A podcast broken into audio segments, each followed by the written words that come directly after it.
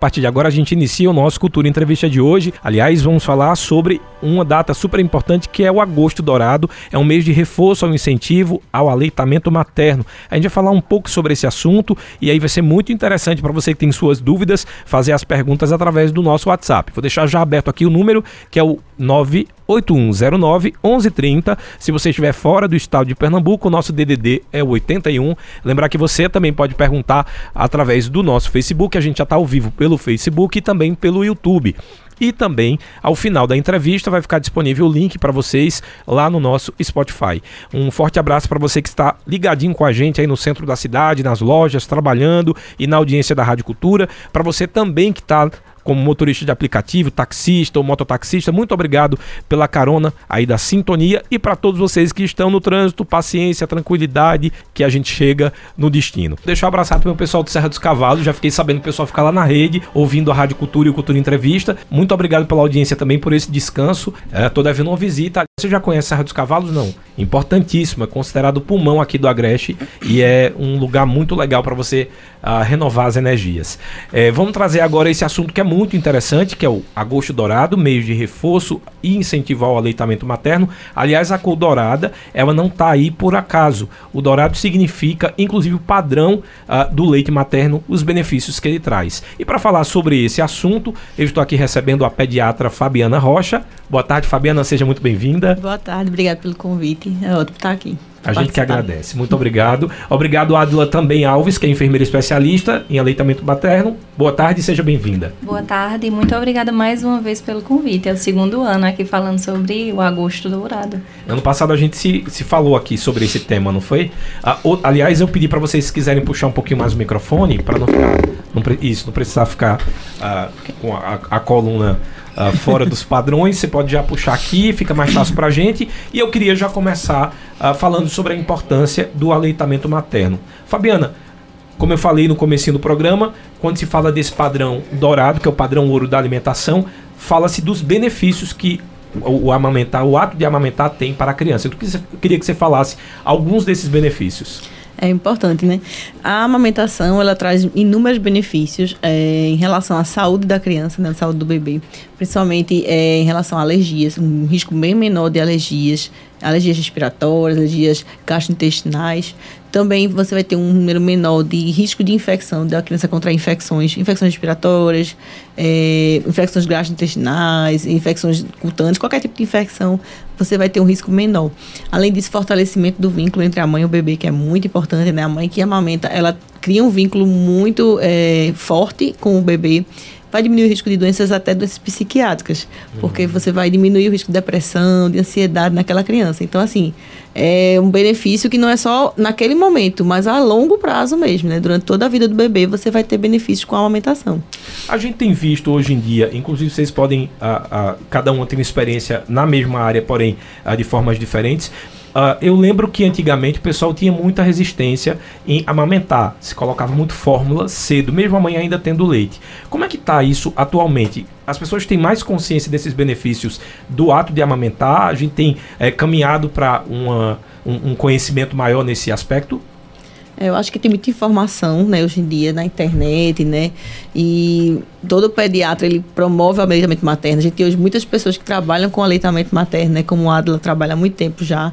Então, assim, é, a informação acho que é o mais importante. O fato de você ter muita informação facilita com que os pais consigam buscar, adquirir essa informação e promover realmente o aleitamento materno, não só para os pais, mas como para toda a rede de apoio, né? Todos os familiares entenderem como funciona a amamentação, a importância da amamentação e por que manter isso por, assim, o tempo possível para aquele bebê é tão importante, né? Porque a gente bate tanto nessa tecla, né, Adla?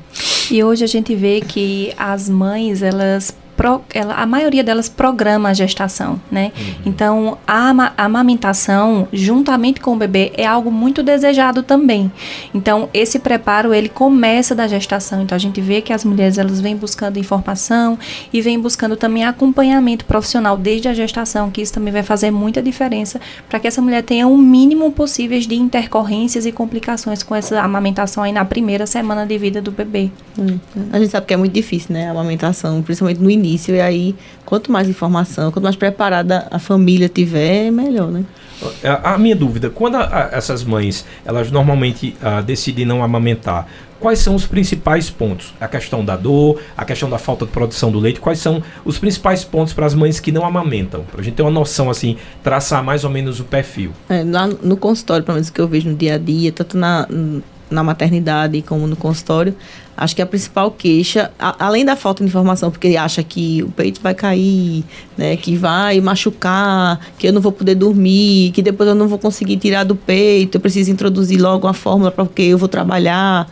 É muito sobre isso também é, o medo, né, às vezes, e até a influência externa, né? Muitas vezes dizem, você não tem leite suficiente, o menino está chorando é porque está com fome, né? Hum. Aquela, é, não está ganhando preso, tem que estar mais gordinho, entendeu? Então, muito, é muita informação contrária, além de, das pessoas que às vezes não ajudam porque não tiveram também informação e acabam é, influenciando negativamente, né? Eu, eu vejo assim que a falta de rede de apoio é um dos principais pontos para que essas mulheres desistam precocemente da amamentação porque elas se veem, na maioria das vezes, sobrecarregadas, né? Com o novo, né? Um bebezinho recém-nascido, casa para dar conta, ter que cuidar de si, que ela também está operada ali muitas vezes, né? Foi uma cesariana, uhum. né? A gente vê que a gente tem um, ainda um, um, alto índice de cesarianas. Então, mulheres que também estão precisando ser cuidadas e não têm esse apoio. Então, elas acabam sendo sobrecarregadas, né? Nesse pós-parto. E aí elas começam a eliminar coisas que elas podem. E aí, dentre essas eliminações, acaba entrando o aleitamento materno. Quando você fala de rede de apoio, você se, uh, se refere a familiar, companheiro, isso também? pai é pai, né? Pai tem que estar tá junto ali. Rede Aliás, de apoio importante, inclusive, é o companheiro incentivar, que é, né, até para esse fortalecimento do vínculo, como foi falado, né? É, exatamente. Qualquer pessoa que estiver próximo, né, que puder ajudar, um amigo, amigos, uma sogra, um sogro, sabe? Todo Até o fato de contar com uma pessoa que cuida da sua casa, né? Ter uma empregada em casa doméstica, ela também está sendo sua rede de apoio, que ela está ali fazendo sua comida, uhum. né? É menos uma preocupação na cabeça dessa recém-mãe. Então, isso com certeza colabora aí para o sucesso do aleitamento materno.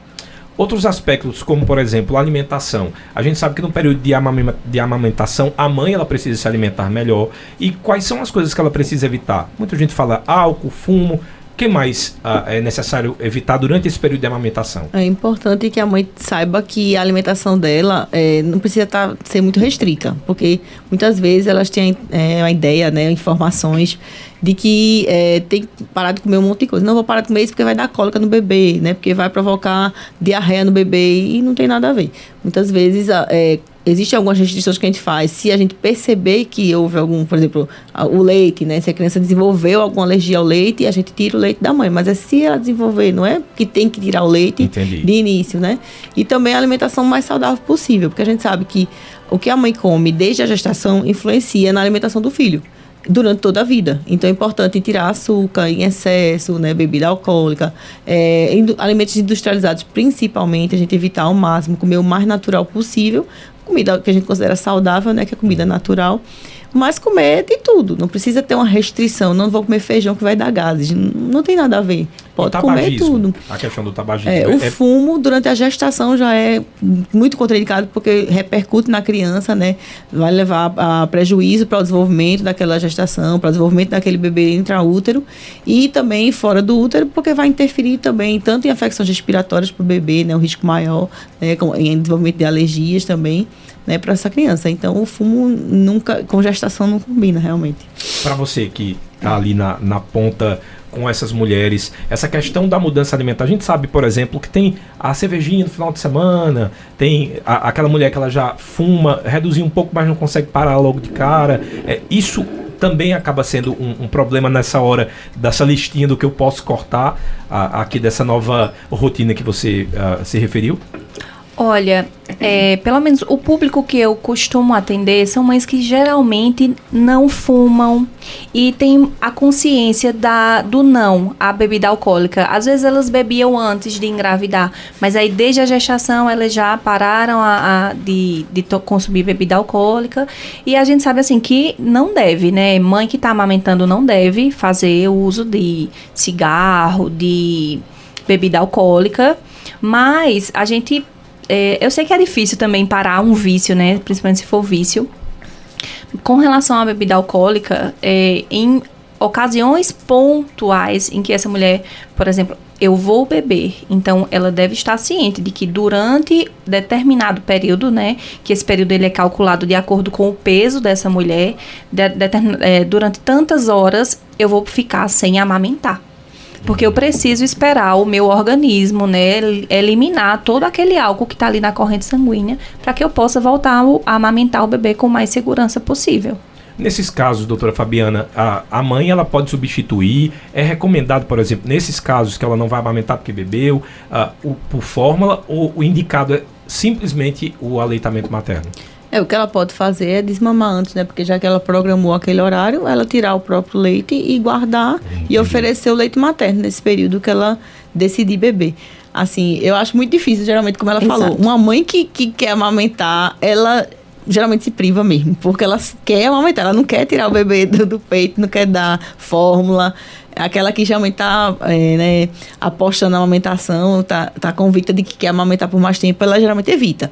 Mas se for acontecer, vai para uma festa, para uma formatura, eu quero tomar uma tacinha de vinho, a gente sabe que pode, né? E ela pode se programar. Tira, a, a, o leite materno e oferece o próprio leite materno, precisa introduzir fórmula. E aí é importante lembrar também a quantidade dessa ingesta, né? Por exemplo, a gente tá ali no Réveillon, uma virada de ano, eu vou tomar uma taça de espumante. Então, para essa taça de espumante, eu passo determinadas horas. Não é encharcar a noite inteira bebendo, uhum. entendeu? Realmente é tudo com muita moderação e isso precisa ser acompanhado, alinhado antes, para que você não acabe trazendo nenhum prejuízo ali para a saúde do seu bebê. Você falou de um ponto bem interessante. Você falou assim: a mãe normalmente, quando ela está amamentando, ela também não quer deixar de amamentar. Significa dizer que esse vínculo ele é gerado também da mãe com o filho, e isso acaba sendo, da mesma forma que, o, que, que a criança ele vai desenvolver esse vínculo com a mãe, essa afetividade e, e, e esse ato é um ato de aproximação. É, da, da, é, da, cria, digamos assim. Exato, eu falei do benefício para o bebê, esqueci de falar do benefício para a mãe, né? Isso, exato. É, a mãe também se beneficia muito com a amamentação em relação à questão do vínculo é muito importante porque também diminui o risco de depressão de depressão pós-parto, né, e psicose puerperal diminui bastante com a mãe que amamenta, além de outras afecções é, para a mãe também, como o câncer de mama, né, a diminuição do risco, né. Então assim é importante a amamentação também para a mãe e essa questão do vínculo é muito importante, é fundamental. A gente sempre bate na tecla da importância desse vínculo da mãe com o bebê pela amamentação adquirida através da amamentação. Isso é explicado em vários trabalhos que mostra realmente que esse vínculo é fortalecido a ponto de melhorar essa estrutura familiar, né, e, e esse desenvolvimento cognitivo da criança é, e tem a afetividade da mãe por muito tempo. Quando a gente fala também sobre a, a, a amamentação e a alimentação, é, muita gente fica em dúvida, pelo menos na época da minha mãe, por exemplo, minha mãe achava que o leite materno ele não era suficiente, então ela fazia essa mistura de fórmula. Existe muita gente que ainda acredita que a fórmula é melhor do que o leite materno. Nesses casos específicos, a gente pode dizer que a alimentação do leite materno com a criança, ele traz, traz todos os nutrientes que são necessários para um desenvolvimento saudável? Sim, com certeza. Já foi mais do que provado que o aleitamento exclusivo até os seis meses é suficiente para todos os bebês. Independente de ser um bebê que nasceu prematuro, um bebê que tem alguma patologia, ele pode manter o aleitamento materno exclusivo até os seis meses. Em alguns casos, realmente, como você falou, tem mães que acham que vai precisar introduzir fórmula, mas a gente sempre bate na tecla que não é necessário. A gente sabe que no início, assim que nasce, muitas vezes a mãe as, é, precisa de um suporte maior, porque o, a produção de colostro é um pouquinho inferior ao do leite né, maduro, que a gente chama. Mas esse colostro também já é suficiente para o bebê, já é importante e suficiente, além de trazer várias funções de, da questão da imunidade para o bebê. Então, é, o, o leite materno até os seis meses exclusivos, só ele, como fonte de nutrientes, já é fundamental. Não precisa introduzir mais nada, nem água. Aliás, essa questão do colostro também, tem muita gente que tem dúvida. O colostro seria aquela primeira ah, mamada do, da, da criança na mãe ou não? Explica aí o que seria e quais são os benefícios dele. É, o colostro é aquele, é aquele leite, vamos dizer assim, que é produzido no início, né? Hum. Da, da, na, logo após o nascimento do bebê. Ele começa a ser produzido ainda na gestação, né? No final da gestação e produzido nos primeiros dias.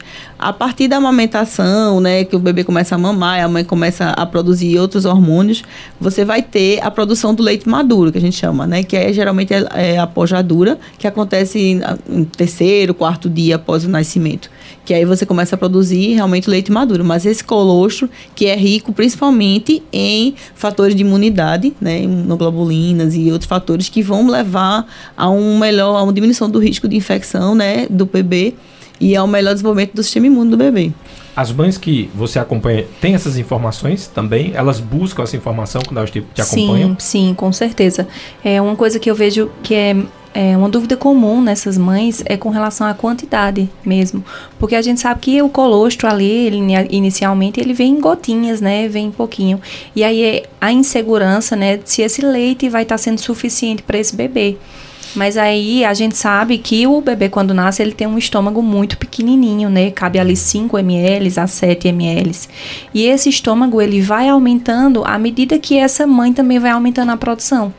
Por isso que a gente sempre diz assim, que é, a produção de leite da mãe ela é regulada de acordo com a demanda do bebê. Ou seja, quanto mais esse bebê mamar, mais leite essa mãe vai produzir. Agora, se durante o dia, ao, ao decorrer do dia, eu interrompo mamadas porque eu dou fórmula, então é um horário que eu dei fórmula, é o horário em que meu peito não vai ser estimulado e meu organismo também não vai ter a mensagem de produz, né? Então, a, a, gente fazendo isso várias e várias vezes, a gente vai mandando essa mensagem aí para o nosso organismo. Não precisa produzir tanto.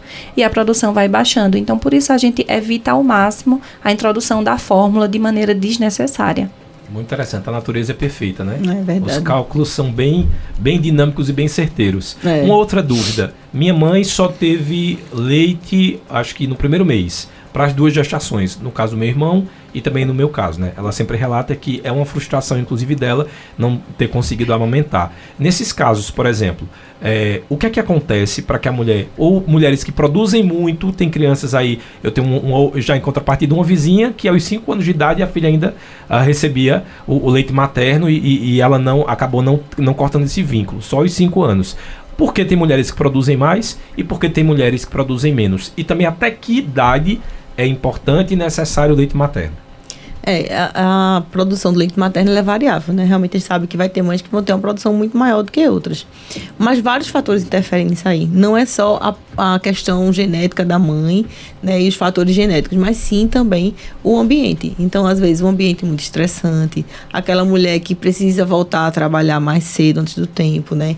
Como ela falou, a quem introduz uma fórmula precocemente, às vezes por medo, por insegurança, e acaba diminuindo a produção do leite materno também né? Ou aquele bebê que não pôde mamar de início, um prematuro, por exemplo, e aí diminuiu essa produção logo no início. Aí vai realmente você vai ter requerer um tempo maior para que aquela mãe consiga ter uma produção melhor de leite materno. Então, não é só a produção em si, mas é todo o ambiente onde ela vive, né? Todo o, o, o é, se ela não está dormindo bem, está cansada, às vezes, no caso da sua mãe, pode ter se cobrado tanto que esse estresse da cobrança acabou interferindo em diminuir a produção daí, eu já, dela. já fiz o diagnóstico é, dela nas duas vezes que ela engravidou e que ela uh, teve a gestação, foram gestações problemáticas porque o casamento já estava em crise. Pronto, então, então isso aí pode ter interferido num, num muito. caminho de estresse. Exato. Aí tudo isso interfere e acaba realmente que a gente sabe que o estresse é um fator muito importante, né? Na produção e na diminuição realmente dessa produção. Então, tudo isso vai, vai acabar interferindo e às vezes uma mãe que teria capacidade de amamentar, como ela disse, se tivesse uma rede de apoio, se tivesse o seu momento de amamentação ali, né, sendo é, de uma maneira tranquila, né, aquela mãe que não está se cobrando tanto, que está tranquila, tá, todo mundo está colaborando com ela, talvez ela pudesse manter por mais tempo. É, como a doutora Fabiana falou, é a questão do estresse, né? A gente aumenta aí os níveis de cortisol, de adrenalina, e esses hormônios eles bloqueiam a liberação e a produção de leite. Então, à medida que você vai passando por esse período aí, né, turbulento, então isso vai impactar na produção.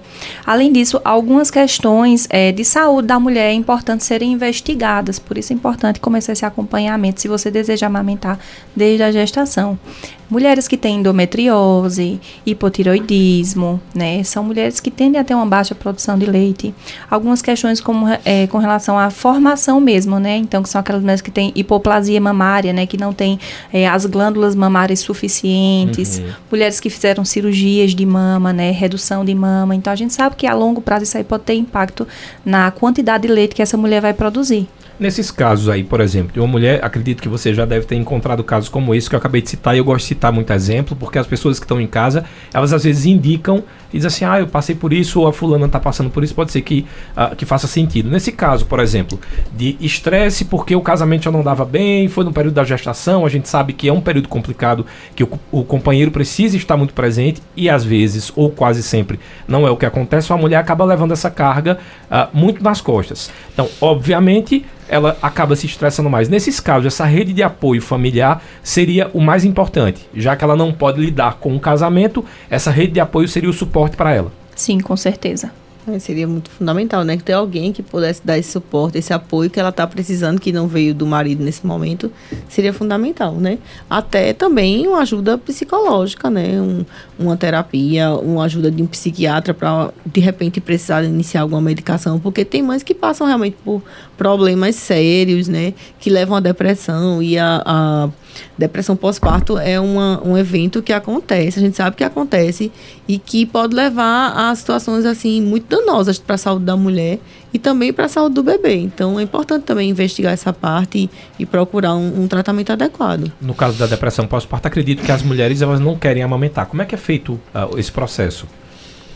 Então, é, se as mulheres elas têm o leite, né, mas começam a recusar a amamentação, porque é o que acontece muito é a recusa ao bebê, uhum. né? Então elas passam a não quererem ser aquela primeira pessoa cuidadora do bebê, delegar as funções que teve, deveriam ser dela como mãe, e a amamentação é uma delas. Então, nesses casos, é, o apoio psicológico, né, com psiquiatra, psicólogo para terapia. E se de fato essa mulher, é, apesar de iniciar o tratamento, ela de fato não quer mais amamentar, então ela precisa entrar em contato com seu obstetra e ele prescrever medicações para poder parar essa produção de leite, porque esse leite não pode ficar ali acumulado, uhum. porque isso vai trazer danos para a saúde dela, né? Uma mulher que pode fazer engurgitamento patológico, uma mastite, um abscesso, decorrente do leite que está ali sendo produzido e ficando parado por falta falta do estímulo do bebê. Nesse caso desse processo inicial da depressão, é importante então que a mãe permaneça retirando, fazendo estímulo para que não pare a produção. É, porque se ela quiser realmente manter a amamentação, ela iniciando o tratamento né, psicoterápico e com psiquiatra, com psiquiatra, medicação se for necessário, é importante que ela tenha, mantenha o estímulo assim, a fim de evitar que ela não possa amamentar posteriormente quando ela estiver melhor da situação da depressão. Né? Em média de quanto tempo, doutora Fabiana e, e, e Adila, uh, se leva para uma mulher sair desse estado de repulsa ainda da criança? Depende, né? É bem variável, porque é. depende da situação que levou a isso. Se a mãe já tinha um, um fator de risco anterior, né? Se ela já tinha anteriormente sinais né, de, de depressão, se essa depressão não foi só realmente puerperal, mas já existia antes, né? Então são vários fatores que interferem. Mas, assim, a gente sabe que a média de tempo, vamos, vamos dizer, durar um mês, dois meses, mas isso pode ser que antes disso ela consiga recuperar, principalmente se ela já identifica precocemente, né, os sinais, que é difícil. Geralmente é alguém, algum parente, né, que observa que aquela que ela não está tomando conta, que ela não está chegando perto do bebê, e às vezes pode chegar a, situações de tanto risco de ela querer agredir o bebê ou para fazer algum mal, porque aquilo, aquele bebê para ela não é dela, assim, não é, como ela disse, uma, uma, pessoa que ela tem que tomar conta. Na verdade, aquilo ali está gerando um mal para ela, né? Hum. Exatamente. A gente sabe que logo após o parto, né, a mulher passa por esse período de puerpério, né, é onde a gente tem esse blues puerperal, né, que é onde a mulher ela tem realmente esse humor mais depressivo, né, tá mais triste, mais chorosa. E aí isso acontece em decorrência de um declínio hormonal que acontece com a saída do bebê. Então os hormônios estão ali se reajustando e é normal que ela tenha esse humor mais depressivo, sabe? Só que isso tende a passar após os 15 dias de vida do bebê. Então, por isso é importante a rede de apoio estar junto para poder observar uhum. se esses sintomas eles estão é, durando mais tempo. do que esse. Importantíssimo. Aliás, tem um. Eu estava pensando aqui o quanto as mulheres precisam dominar o mundo, né? Porque vocês. É, não é fácil não. E uma outra coisa que eu que eu estava percebendo aqui e que muitas mães quando eu falei que ia uh, trazer esse tema uh, perguntaram é o medo do engasgar do bebê. Então elas dizem que a criança já nasce, ela já tem o medo da criança engasgar. Então até o ato da alimentação já está gerando ali um estresse. Existe forma correta de amamentação o que é que é feito nesses momentos de engasgo? Existe a, a crianças que têm predisposição a isso ou não? Vamos tranquilizar as mulheres que estão em casa. É, normalmente, acho que o bebê ele já, é, já nasce com as funções, né? De sucção, deglutição. Então, o risco dele engasgar é pequeno. Mas a gente sabe que é, tem bebês que ainda não estão com essas funções muito bem organizadas, vamos dizer assim. E aí eles vão adquirindo essas funções com o tempo durante a amamentação. Então, é, existe o risco no início, né? De engasgo. É, geralmente o engasgo com o leite materno, o risco de ele levar uma obstrução que vai levar o bebê fazer um, uma apneia, né, ou uma parada é muito pequeno, porque além do fluxo não ser um fluxo muito rápido, como acontece com às vezes com uma madeira, né? Uhum. O fluxo é menor, né? Ele precisa fazer aquele estímulo de sucção. Então, assim, é, mesmo que ele engasgue, o risco dele obstruir é muito pequeno. Nem, ah, pode acontecer uma obstrução parcial que resolve até às vezes espontaneamente, né? Mas lógico, se você observou que o bebê engasgou, então inicialmente você vai observar como aquele bebê tá. Se você, você vê que ele ainda permanece engasgado, né? Tentar fazer uma manobra de desengasgo mesmo, né? Virar de barriguinha para baixo e fazer uma manobra de desengasgo. E que é aquela que você coloca. Bota dele na pronto, sua quem tá mão. Quem está assistindo né? a gente pelo Facebook, coloca na mão e bate nas e bate, costas. E assim, não é bater. É. Porque tem gente que vai é. ter tapa no bebê. Não é como se fosse dar, desengasgar um adulto, não, pelo não, amor de Deus. É. E aí, é, e observar se ele está com respirando. Com dedo já daria para fazer aqui esse movimento? Não, não, tem que ser realmente com a palma na mão um pouquinho mais fechada. Certo. E observar se ele está respirando. Normalmente, o bebê não para de respirar com engasgo leite materno, é muito difícil. Ele vai começando a, a voltar ao, às condições normais dele, né? Mas aí você vai observar esse bebê. Lógico que é, para as mães, às vezes, porque elas têm muita informação, vê muito vídeo, eu acho, né? Acabam elas se assustando com aqueles uhum. vídeos e achando que aquilo vai acontecer com o filho delas. A gente sabe que tem bebês, como os prematuros, que tem muito risco muito maior de desengasgo. Por isso que muitas vezes prematuro, assim que nasce, dependendo da da idade da gestação, a gente passa a sonda, porque sabe que aquele bebê não vai ter as funções normais de sucção, deglutição e, consequentemente, ele precisa de um suporte, né, de um apoio no início para se alimentar e depois um tratamento, né, com a melhora, com o aumento da, da idade, ele vai desenvolvendo as funções, principalmente um acompanhamento de uma fono também que ajuda nessa questão do desenvolvimento das funções orais. Nesse caso, a posição, existe posição correta, Adila, para amamentar? O principal ponto para uma amamentação correta é a gente conseguir manter o alinhamento desse bebê né? Que a gente ter sempre esse, bebê, esse bebezinho alinhado a cabeça com o tronco. Eu costumo ver muito bebezinho com a cabeça voltada para o corpo da mãe, né? Assim, a cabeça direcionada ao peito e a barriguinha para cima. Uhum. Né? Então, esse alinhamento não favorece que o bebê faça uma boa mamada, né? E isso também pode favorecer também para questões de engasgo. É, então, de fato, é manter um bom alinhamento, né? E a mãe tá em uma postura também confortável e que ela consiga estar tá observando o bebê durante a mamada. Tá? Observar como o bebê tá. Não colocar o bebê no peito e ficar aqui com o celular, fazendo celular, outra né? coisa. É, de fato, tá atenta ao bebê. Porque isso também é importante para a gente avaliar se o bebê ele está mamando bem, né? Como é que tá essa amamentação. Então, a mãe, ela que é parâmetro para a gente, né? Então, ela tem que conhecer o seu bebê. Na dúvida, existe assim uma rede de apoio na, no, na, na saúde, né, na, na, área de saúde, que pode orientar essas mulheres, posto de saúde, né? Eu sei que, que a, a gente tem o, o pré-natal, que é feito antes, mas o pós, existe também esse cuidado? Existe, né? Existe apoio cultura, que é o acompanhamento com o pediatra, onde a gente faz a orientação em relação aos cuidados do bebê, mas também em relação à amamentação, né? Aos cuidados, como ela falou, a questão da, da posição, da pega, porque não precisa ficar o tempo todo no mesmo posição. Você pode variar as posições de pega, contanto que mantenha o alinhamento que a Adla falou, né? Também é, temos o banco de leite, que aqui em Caruaru nós temos um banco de leite que funciona lá no Jesus Nazareno, né? Onde você tem o um apoio também a essas mães que querem amamentar, ajuda também em relação à doação, a quem tem uma produção maior, né, de leite materno.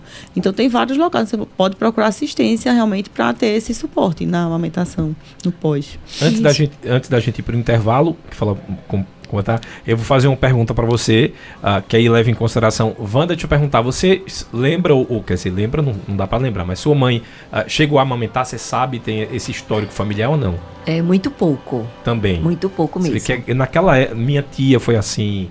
acho que minhas tias quase todas era muito comum as mães no máximo dois meses e logo introduzir a fórmula. É, você, eu fui uma criança muito doente com doenças respiratórias. A gente fala sobre a imunidade que aumenta quando a criança a, a, amamenta, tem uma alimentação mais a, a, correta, na verdade. É, isso pode ter sido um fator, por exemplo, ser uma criança com muita alergia, essa falta desse alimento saudável? Sim, com certeza. O leite materno ele tem vários fatores nele, porque o leite materno a gente diz que ele é um órgão vivo, porque ele tem muita coisa nele, né, que a gente não conhece nem assim metade, eu acho, do que o leite materno pode promover para a criança. E dentre esses fatores temos fatores que podem interferir na imunidade. Então, tem vários fatores promotores da imunidade, tanto é, os fatores é, que antigamente chamavam bifidogênicos, que agora são os HMOs, tem é, a, a, proporção de proteína com carboidratos, entendeu? E tem as imunoglobulinas, que nenhum leite, nenhuma fórmula vai ter imunoglobulina nele. Então, é, tem muito fator para promover o, diminuir os riscos de alergias, como você falou, de afecções respiratórias e também de infecções. Então, o leite materno ele realmente ajuda muito nessa, nessa questão. É um ponto muito importante. E aí, Ivana, nesse caso, você foi uma criança também doentinha? Muito não? dodói. Muito, muito, muito. Problemas respiratórios, problemas de pele, é, né? tá vendo? Então, Já estamos fazendo uma pesquisa né? empírica aqui. Eu quero saber de casa quem não amamentou e se teve ah, também esses problemas ou não, ou se não amamentou e, e, foi uma criança saudável. Mas no meu caso eu tinha muita alergia e eu lembro, acho que as minhas primeiras lembranças de vida é sempre do nebulizador. Né, com muita gripe. Tem uma questão também de obesidade, né? Alto número de adultos, né? Criança e adultos obesos e normalmente são crianças e adultos que não foram amamentados também. Hum, interessante. Por que se daria isso, doutora? É, além do leite materno ter uma composição, como eu falei, de carboidratos e proteínas ideal para o bebê, né? Você vai ter um risco menor de desenvolvimento de, de, obesidade. O fato de você introduzir uma fórmula precocemente, além de você não controlar o volume, acaba que aquele bebê come mais do que deveria. Então estimula a bebê não controlar os sinais de fome e saciedade, porque às vezes a chorou, é, é, tá com é fome. fome. Aí mete leite no menino, né? Ele vai escalar, lógico.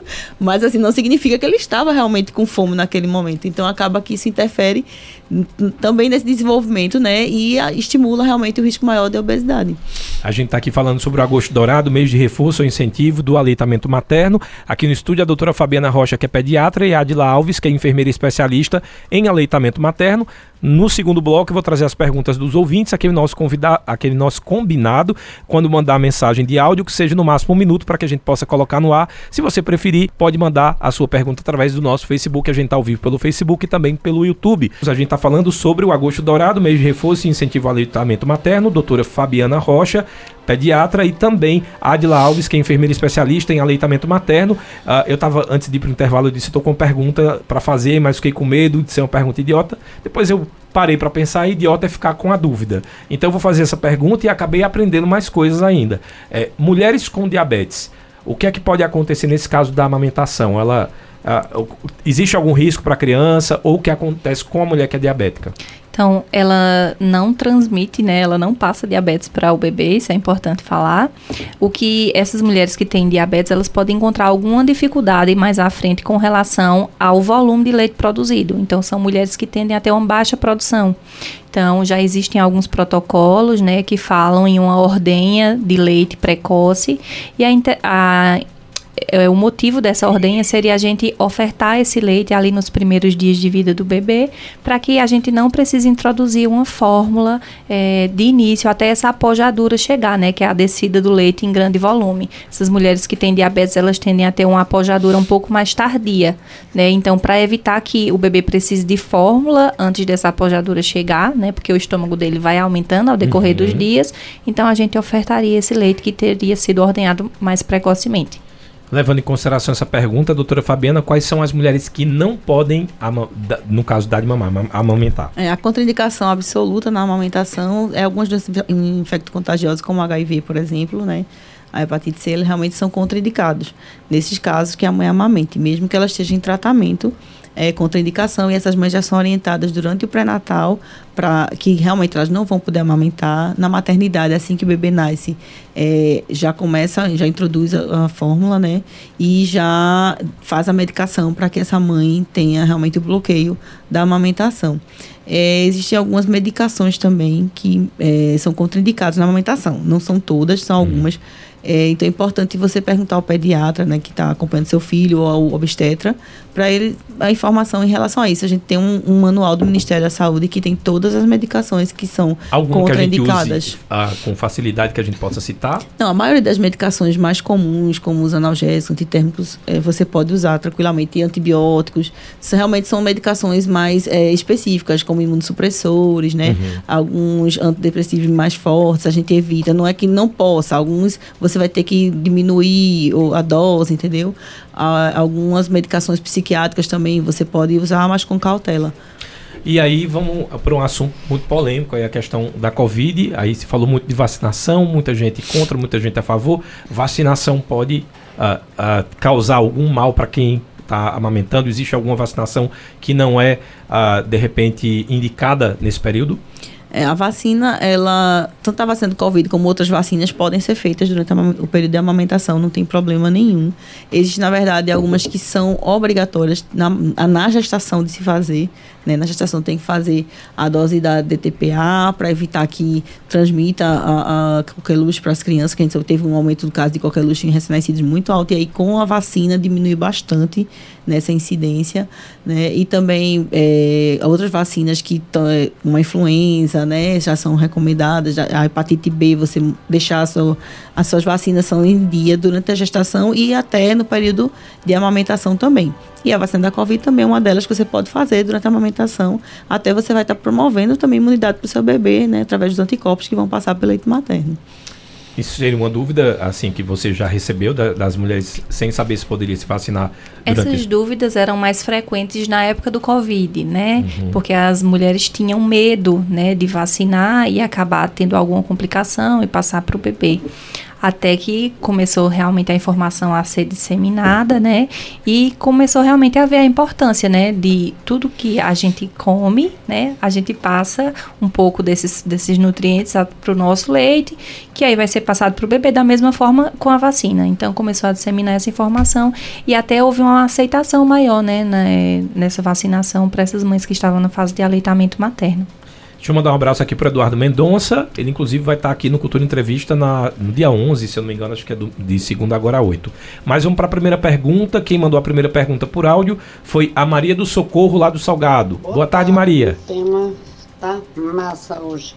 Bom final de semana, que amanhã já é sexta, né? Olha, veja, eu acho que amamentar, para mim, na minha concepção, é besteira. Eu tô com 56 anos, nunca mamei, eu fui adotada Tomei copo de é, leite de gado, um copo, nunca tomei madeira, nunca chupei chupeta. Fi, é, tive um filho, meu leite não servia, tive uma filha também que já faleceu. É, foi do primeiro casamento.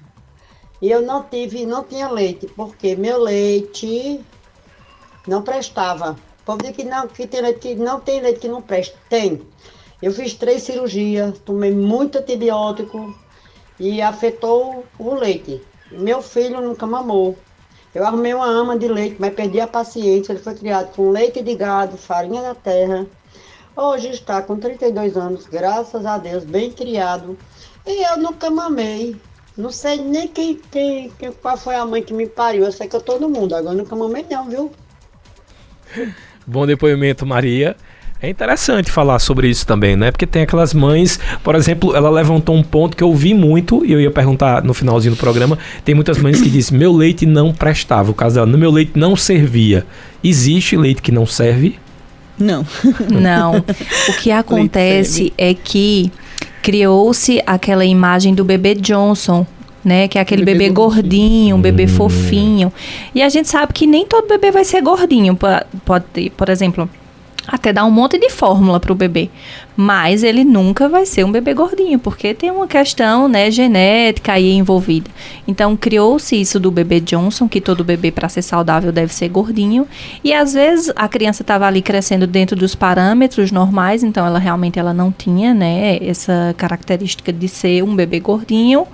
E as pessoas começaram a dar leite de, de pó, né, para essa criança, para ver se ela ficava com essa aparência de bebê gordinho, sendo que gordura do bebê não quer dizer que o bebê é saudável. Né? É, aliás, minha avó, acho que um dos motivos que ela fazia minha mãe uh, me dar fórmula, o leite, era exatamente essa não de que a, peso, a né? ideia de ganhar peso, né? E ganhar uhum. peso obeso, né? É, quanto mais gordinho, na, antigamente dizia que mais saudável era. É, é, antigamente não se, não se falava tanto sobre a amamentação como se fala hoje, né? uhum. né? Não se estudava tanto a amamentação também como se estuda hoje. E hoje a gente tem vários e vários, vários trabalhos que mostram a importância da amamentação.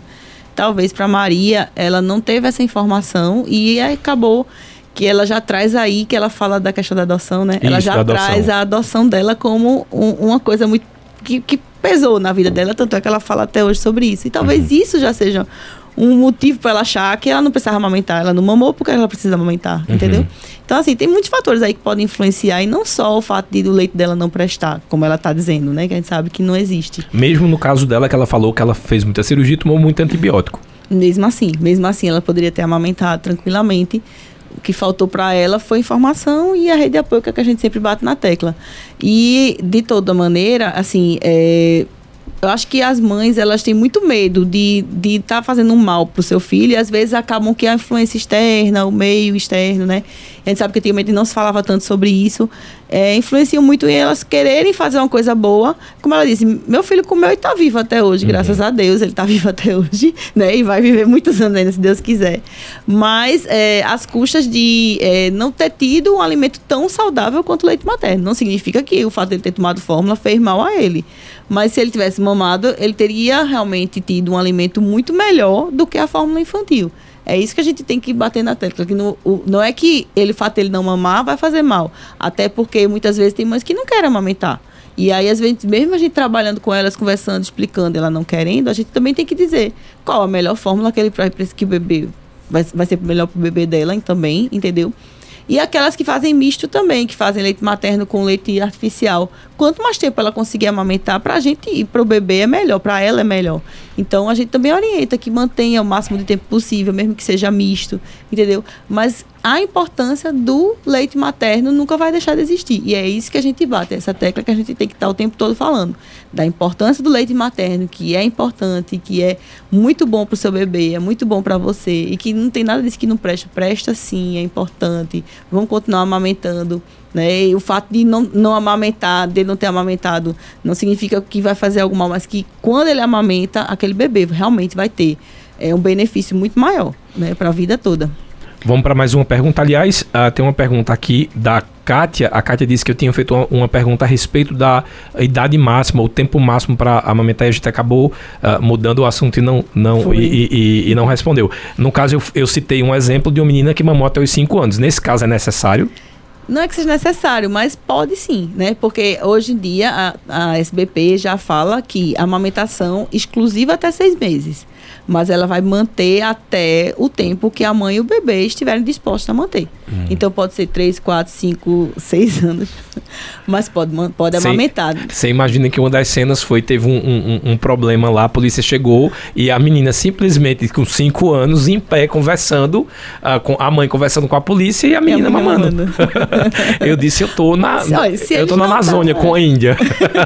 É. Mas se eles estavam bem com isso, né? A mãe é, da eu, criança. Mas então eu acho isso muito tá bom porque bem. a gente tira essa, é, é, essa imagem também. Uhum. Tem muitas mulheres que acabam desistindo de mamar, de, de dar de mamar, pelo fato disso, dessa vergonha. E eu uhum. acho muito interessante que se uh, fale sobre isso, que é um ato natural, como a gente falou uh, na segunda-feira foi o dia do orgasmo, a gente precisa uhum. saber o que é comum para a nossa fisiologia. E aí eu acho importante, eu acho, acho que ela tem esse, esse papel aí de, de, militância, até sem saber, de que é normal, minha filha precisa mamar, é a hora que ela tem para mamar, e quem tiver incomodado é que se muda, né? É, exato. Culturalmente se fala muito que depois dos dois anos o leite materno vira água. Não sei se você já ouviu falar já ouvi. isso. Né? Leite materno sempre será leite materno, por dois, três, quatro, cinco anos. Isso, leite materno não vira água, tá? Uhum. Então, pode amamentar tranquila. Ó, tem aqui mais uma pergunta da Neta do Vassoural. Boa tarde, Neta. Seja bem-vinda. Boa tarde. O programa tá ótimo. Eu falando de leite, aí agora de, vou falar. Eu tive meu primeiro filho, não cheguei nem à maternidade, tive no carro. E você acredita que eu pelejei para ele tomar o meu peito e não aceitava de jeito nenhum, ele não pegava o peito de jeito nenhum. Aí eu tirava no com pente na época, a situação minha era muito difícil. Passava um pente assim, botava o leite, o peito num prato, ia tirando, tirando, botava na mamadeirinha e dava a ele. E fui acostumando, até que fim ele se acostumou a pegar o peito. Eu achava lindo quem dava o peito. Depois, aí eu tive o segundo, é, ele pegava, que era uma beleza. Aí muito apressada, antes de, com dois anos, tive a minha menina foi um cesário. Mas você acredita que eu tinha tanto leite que eu dava aos dois. Era uma benção de Deus. Quando eu terminava de amamentar a minha filha, que era recém-nascida, aí tinha o meu pequeno, de dois anos. E eu dava a ele. Eu tinha o maior prazer na vida de dar, que eu tinha muito leite, muito leite mesmo. Eu acho lindo uma mulher amamentando. E eu gostava, eu amava dar. Muito interessante, né? Em contrapartida, já uma que o sonho dela era é, é ter essa visão da maternidade e o, o, esse processo do aleitamento materno é muito isso, né? A gente sabe que ao decorrer das gestações a gente vai aumentando também o número de glândulas mamárias. Então, se uma mulher produziu pouco na primeira gestação, então com o desenvolvimento de uma nova gestação, ela tende a esse desenvolvimento de glândulas mamárias e tende a produzir um pouco mais. Isso vai aumentando a cada gestação. E uma coisa muito legal que ela falou foi a amamentação em tandem, né? Que é a amamentação do filho maior com o filho recém-nascido. Uhum. E é super tranquilo. Acontece de alguns, algumas crianças maiores fazerem um desmame nessa fase, porque muda o sabor do leite materno né? Uhum. Mas muitas não não deixam de mamar e continuam e não isso não traz nenhum prejuízo nem para o bebezinho recém-nascido e nem para a criança maior que está sendo amamentada ali é, simultaneamente. Nesse caso, doutora Fabiana, que ela disse que a criança não pegava o peito, existe essa, é, essa probabilidade da criança não se acostumar a em mamar na, na no, no peito? E aí, o que é que se deve fazer? É, no caso dela, ela falou que depois ele pegou, né? Isso. No início ele não pegava. Isso. Pode acontecer, né? A gente sabe que tem vários tipos de, de mamilos, de bicos, que podem ter alguma dificuldade, podem gerar alguma dificuldade na amamentação, né? Mas que com a persistência, né? Como foi o caso dela, que persistiu, usou o pente, como ela falou, né? E aí, assim, devido à persistência dela e tentar estimular, né? Assim como as meninas também trabalham nessa questão, a gente na, no, no, consultório também, ou na maternidade, tenta estimular. E com, consegue. Então, às vezes, você diz, não, tem bico invertido, então não vou amamentar, porque meu bico é invertido. Isso não é verdade. Uhum. Você pode ter alguma dificuldade, sim, no início. A gente sabe que não é assim, pegou, botou no peito, resolveu. Não funciona desse jeito, muitas vezes, né? Algumas vezes sim, mas outras não. E aí precisa realmente de ter um suporte, né, às vezes de um especialista na área que possa orientar direitinho a melhor maneira, a melhor posição, orientar na pega e assim facilitar o processo da amamentação. A Socorro Gomes da Costa está querendo saber se depressão pós-parto pode causar diminuição do leite materno. Com certeza, com certeza, porque a gente vai ter é, a questão desses hormônios, né, adrenalina e cortisol, e eles bloqueiam, né, a produção de ocitocina, e também de prolactina, que são os hormônios que produzem e liberam o leite materno. O, o Janduí está perguntando o seguinte: é, boa tarde, Tony. Convidados após o primeiro aleitamento chamado de colostro, que dura 3 a 5 dias em média, ao término é verdade que o leite materno perde a importância nutritiva e apenas serve para saciar o bebê? Não, de maneira alguma. não, essa informação está errada. Porque a gente falou do, em relação ao colostro da importância dele na questão da imunidade no início, né? Porque realmente ele é bem ele é diferente do leite maduro. Mas ele tem importância sim. E o leite maduro, o leite bebê, é o que vai nutrir o bebê durante seis meses. Como é que ele perdeu a importância dele? Ele, na verdade, tem importância muito grande, né? Ele é rico em proteínas, a proporção de proteína, o tipo de proteína do leite materno é boa. Ele também tem todos os fatores que tem no colostro, só que numa quantidade diferente. E o leite materno também, ele muda durante o dia inteiro. Então, o leite da manhã é diferente do leite da noite. Tem o leite anterior, o leite posterior, né, que é diferente também. Então ele está em constante mudança, o leite materno. Muda de acordo com o tempo de vida do bebê. O leite do recém-nascido não é diferente do leite de um mês, que é diferente do leite de cinco anos, entendeu? Então ele está em constante mudança, o leite materno. E o leite materno ele vai se adequando à necessidade do bebê. Então, por exemplo, a gente tem uma mãe com um bebê prematuro. Então, o nosso corpo ele é tão sábio que ele começa a produzir um leite mais rico em anticorpos, né? Um leite mais rico em gordura, porque a gente sabe que esse bebê prematuro ele precisa ganhar, ganhar peso. peso mais rápido, né? Então, é uma ligação entre mãe e filho que só Deus mesmo para explicar, é. porque o leite ele vem realmente feito proporcionalmente à demanda daquele bebê naquele momento todo dia a natureza dá uma aula a gente, né? A é. gente só não enxerga porque não quer. Ó, tem aqui a Maria de Socorro, ela tá falando que o leite dela era como gema de ovo, fedia. E aí ela preferia não, não dar o, o, o leite. Deixa eu fazer agora a última pergunta pra gente já começar a passar os serviços, porque tem uh, casos aí de mães hum. que não têm leite, precisam do banco de leite. Eu queria passar esse serviço. É, e uma outra dúvida é: a criança, quando tem alergia ao leite, nesse caso, o que é que é feito? É, alergia ao leite, não, não é o leite materno, né? Alergia à proteína do leite é o leite de vaca. Certo. Então, nessa situação, por exemplo, se a mãe está é, tá só amamentando e de repente o bebê desenvolve uma diarreia ou uma constipação ou vômito, está perdendo peso e nós suspeitamos de uma alergia à proteína do leite, né? E nesse, é, a mãe, normalmente, quando é amamentação exclusiva, a gente pede para a mãe retirar da sua dieta tudo que contenha leite e derivados, hum. para evitar a passagem dessa proteína através do leite materno que vai interferir no, no bebê, né? Que vai levar os sintomas no bebê. E aí mantém o aleitamento exclusivo do mesmo jeito, só que a mãe com esse cuidado na sua alimentação. Hum. E uma vez que se o, o bebê está em uso de fórmula, né, se foi iniciado fórmula, mesmo que ele mantenha o aleitamento materno, a gente muda a fórmula para uma fórmula onde você não vai ter a proteína íntegra. Você vai ter a proteína extensamente hidrolisada ou uma fórmula de aminoácidos, que aí o bebê não tem não vai digerir essa proteína. A proteína, os aminoácidos já vão estar lá prontinhos, né, para ele só absorver. Então aí ele não vai ter se envolver os sintomas de alergia à proteína né? Que pode ser sistemas respiratórios, cutâneos, né? Gastrointestinais, tem vários tipos de sintomas. Adila, para a gente passar agora o serviço às mães que aí ou tem, uh, acabaram de ter uh, bebê ou estão se programando de serem mães e aí se tiver o risco delas não produzirem leite, como é que funciona esse, pro, esse processo aí do banco de leite e também para quem quer doar, no caso aí uh, da própria neta, ela falou que acabou tendo muito leite, ela poderia até colaborar doando também. Como é que funciona? O banco de leite daqui de Caruaru, ele, ele dá o aporte de leite para Caruaru e também para as maternidades circunvizinhas, né? Que uhum. tem é, bebês prematuros, né? Que estão esse suporte a bebês prematuros.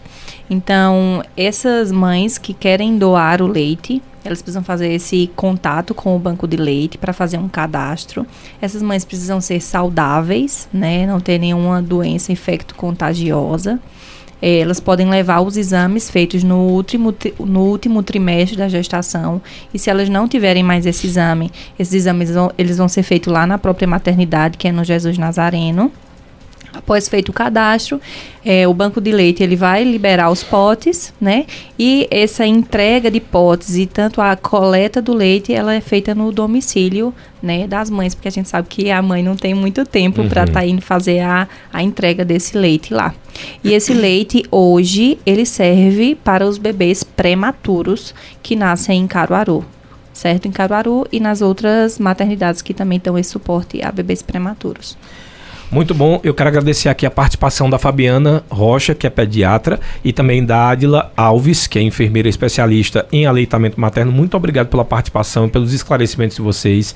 Vocês continuem fazendo esse trabalho de orientação, aquilo que eu falei.